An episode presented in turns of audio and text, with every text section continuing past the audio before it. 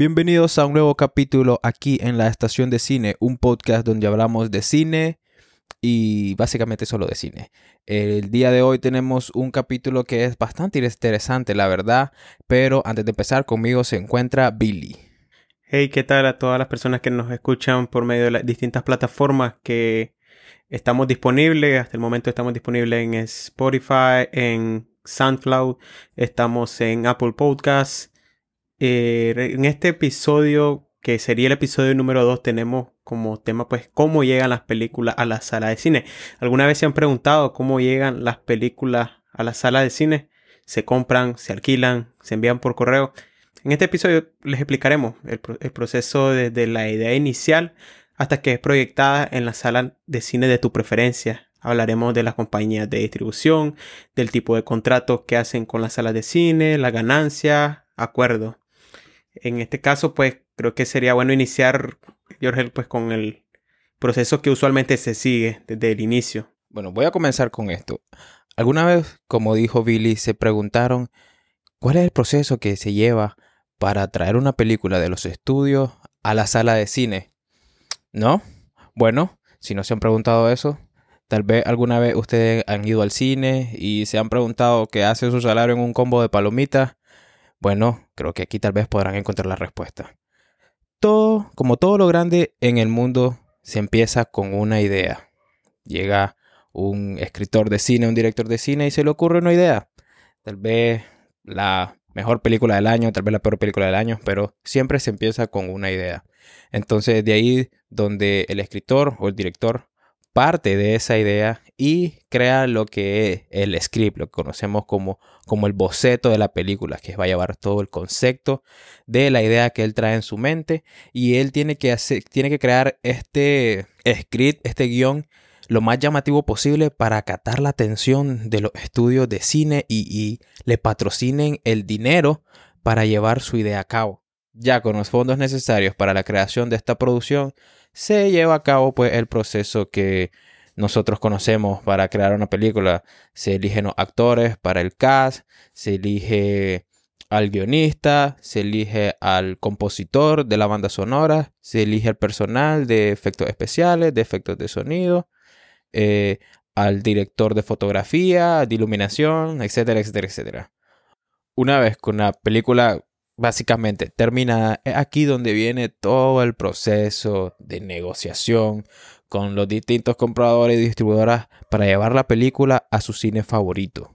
Si bien es cierto, como comentabas, ya una vez que el estudio tiene lista la película, pues ya viene en juego las compañías de distribución donde se tiene que hacer un acuerdo para la licencia del film.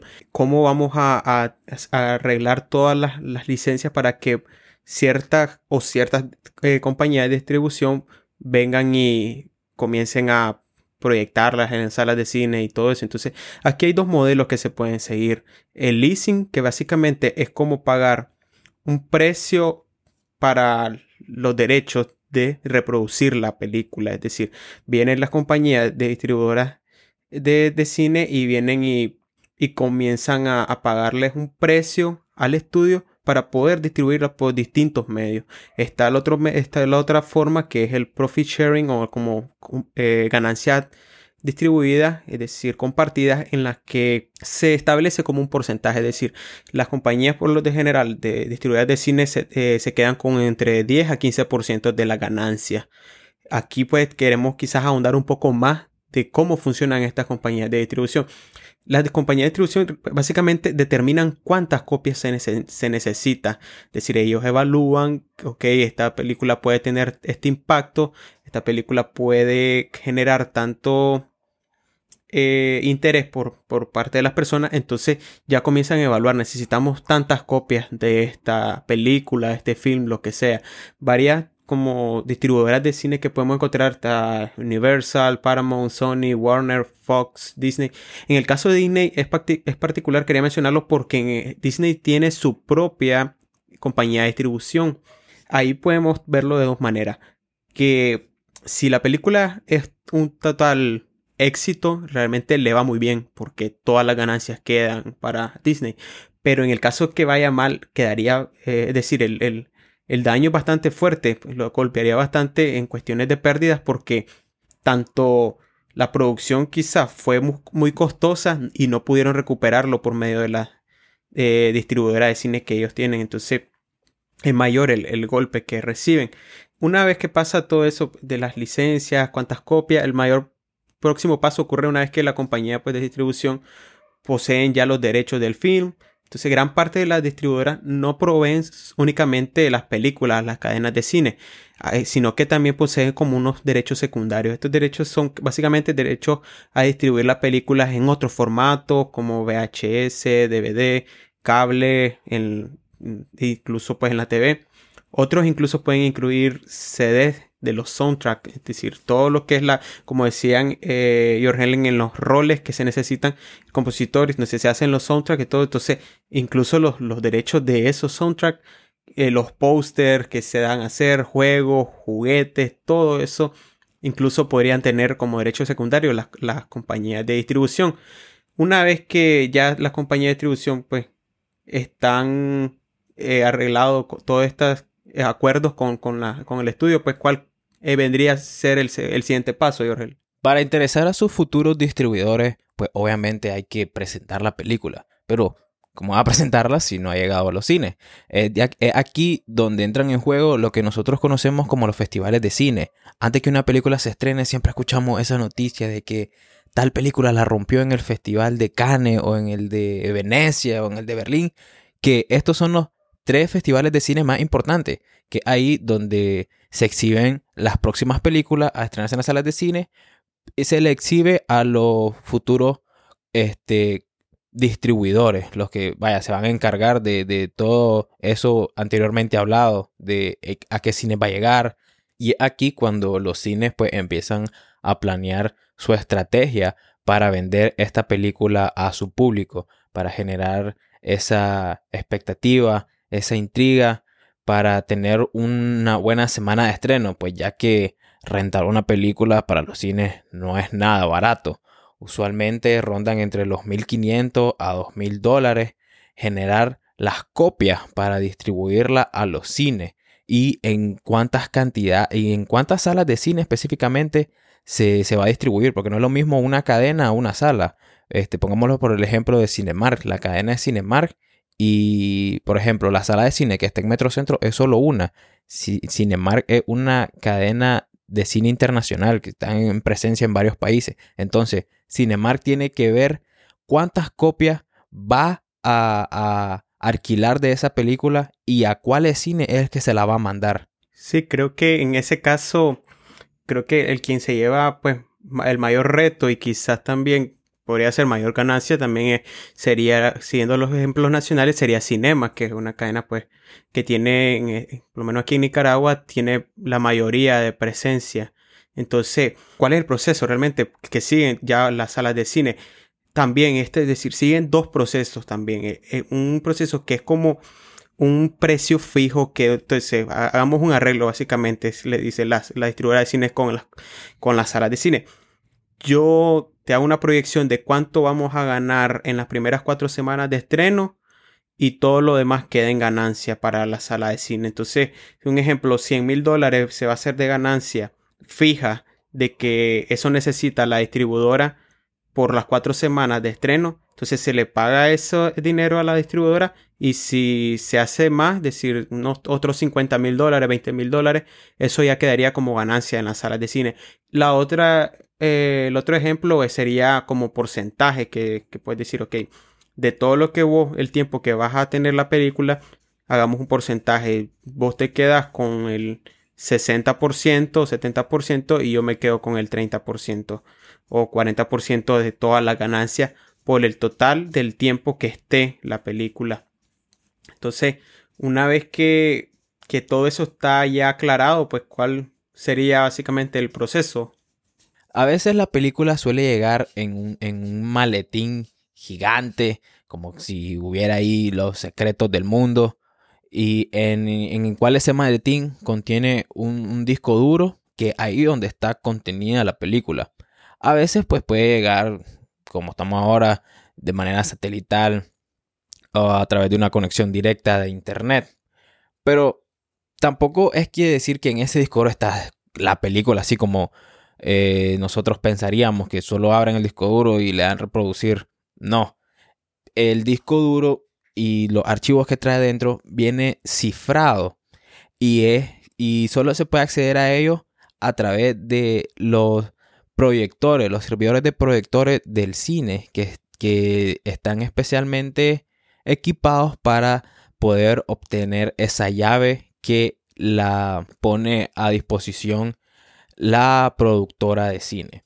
Estos archivos siempre se encuentran cifrados con, un tipo de cifrado, valga la redundancia, AES de 128 o 256 bits, que pues, este, sin ponernos técnico, básicamente eso solo quiere decir el nivel de dificultad que tiene este, esa llave. El disco duro en sí suele contener la película en sí, una imagen de la película, la ficha técnica, que tal vez quiere decir el formato del audio, como viene, este, el tamaño de la imagen y también pues, un número de contacto en, el caso que falle. Creo que ese es un, punto a favor para los trabajadores del cine que tienen que probar la película antes de que se estrene, así que ellos pueden ver la película antes que todo el país la vea en el que se está la sala de cine, pues. El disco duro tiene que insertarse en el proyector en sí para poder exhibirla. Y no es de que está bien, ahora el, cine se queda con la película porque tiene el disco duro. No, ese archivo de reproducción se encuentra disponible solo en el tiempo en el que se generó ese acuerdo. Y eh, después de eso, pues se vuelve a, cifrar otra vez el contenido y pues lo único que tiene que hacer la sala es regresársela a su distribuidor. El formato en el que pues, se, se encuentran estas películas suele ser un EXT2 que está basado pues en el sistema operativo Linux, ah, pues, al igual que los proyectores que tienen sistema operativo Linux. Ya una vez todo eso, pues va a darle viaje a la película con el estreno. Bastante interesante esa parte de, de técnica que realmente pues yo no sabía esa parte de cómo una vez que ya está la película lista y todo eso, pues realmente lo del maletín y, la película cómo llega es súper interesante, pareciera como de películas, cosas así, eh, literalmente hablando, pero es bastante complejo y, y claro, pues realmente ahí donde las, las, las, distribuidoras, incluso los estudios, eh, tratan de, de, evitar cualquier tipo de plagio, cualquier tipo de, de distribución ilegal que vaya fuera de, de los acuerdos que se quedaron, pues realmente. Entonces, ya todo eso está seteado, ok, ya estamos, vamos a proyectar la, película. Se establece un, número específico de semanas para eso. A eso le suelen decir engagement, es decir, cuánto es el tiempo específico que va a estar la película disponible, por lo general cuatro semanas, cinco semanas, eso puede variar dependiendo de, como decíamos anteriormente, del, del como estudio que se hizo previo de quizá la aceptación que pueda tener la película, del impacto que pueda tener. Esto lo del engagement es importante porque también de acuerdo a eso van las proyecciones de las ganancias. Entonces ya se puede decir de que eh, tanto dinero por, es decir, por cuatro semanas de, como les decíamos, de distribución, de proyección en las salas de cine, entonces tanto dinero es lo que se va a generar y ahí ya viene el arreglo. Entonces ya está listo eso vienen ustedes pues y, se compran ya el ticket, ven la película y una vez, como decía George, el terminado del engagement, que sería eh, el tiempo, pues eh, ya las, las salas de cine tienen que regresar pues las copias que habían hecho y esto pues aplica en todas las sucursales, por así decirlo, de las cadenas de cine.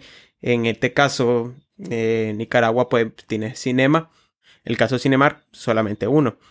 Y se hace el pago de acuerdo al, al LIS, de que a todo el acuerdo en, la licencia de distribución en la licencia de uso, en este caso para las salas de cine.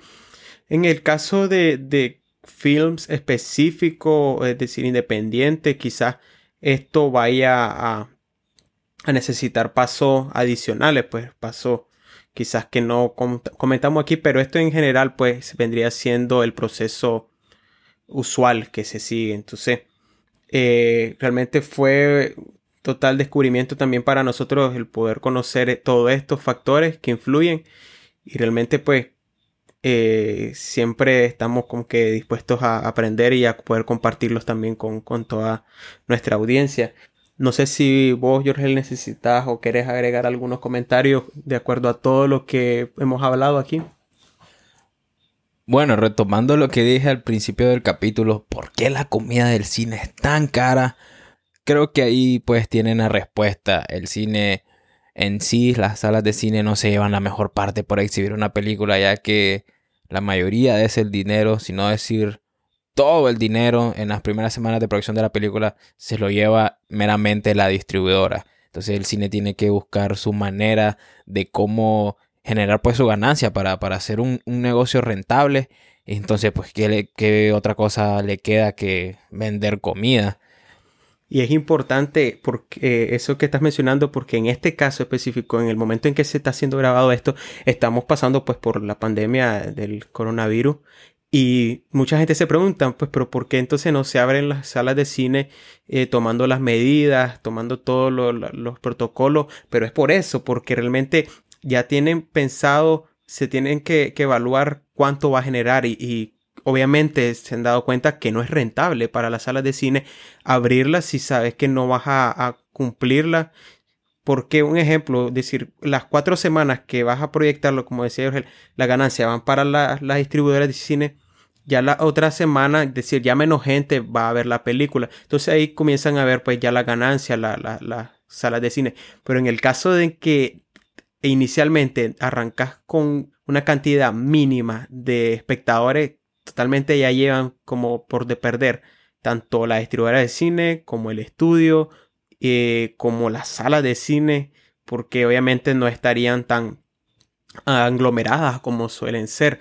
No sé cómo vayan a tomar esta nueva etapa del coronavirus, pues las salas de cine, las salas de cine para poder abrir, pero todo esto, es decir, lo tienen en consideración, no es como que solo eh, no, lo abrimos porque no queremos, y aún así tomando las medidas pues de, de, protocolos y, las normas pues para poder evitar el contagio pues de, de esta pandemia pues pero sí realmente ha sido bastante impresionante todo el proceso de desde la idea hasta que compras tu ticket y estás viendo pues tu película. No sé si tenés algunas últimas palabras. No, pues creo que aquí también me deja claro una duda que yo personalmente pues he tenido de que a, los, a las distribuidoras también no les pesa la mano en decir, que esta película no va a salir en los cines, vamos a los servicios de streaming. Pero pues eso es tema para otro capítulo. Y eso es todo por el capítulo de hoy. Espero que les haya gustado. Si les gustó, por favor, déjenlo saber. Les recordamos que nos pueden seguir en Facebook e Instagram como la estación de cine. Recuerden compartir este capítulo para que llegue a más gente y nosotros podamos crecer y esta comunidad de la estación de cine pueda crecer más y podamos llegar a más gente. Tal vez a más gente le interesa esto y con su ayuda nosotros podemos llegar a esa gente. Compártanselo a quien ustedes crean que le pueda gustar y nos vemos en otro capítulo.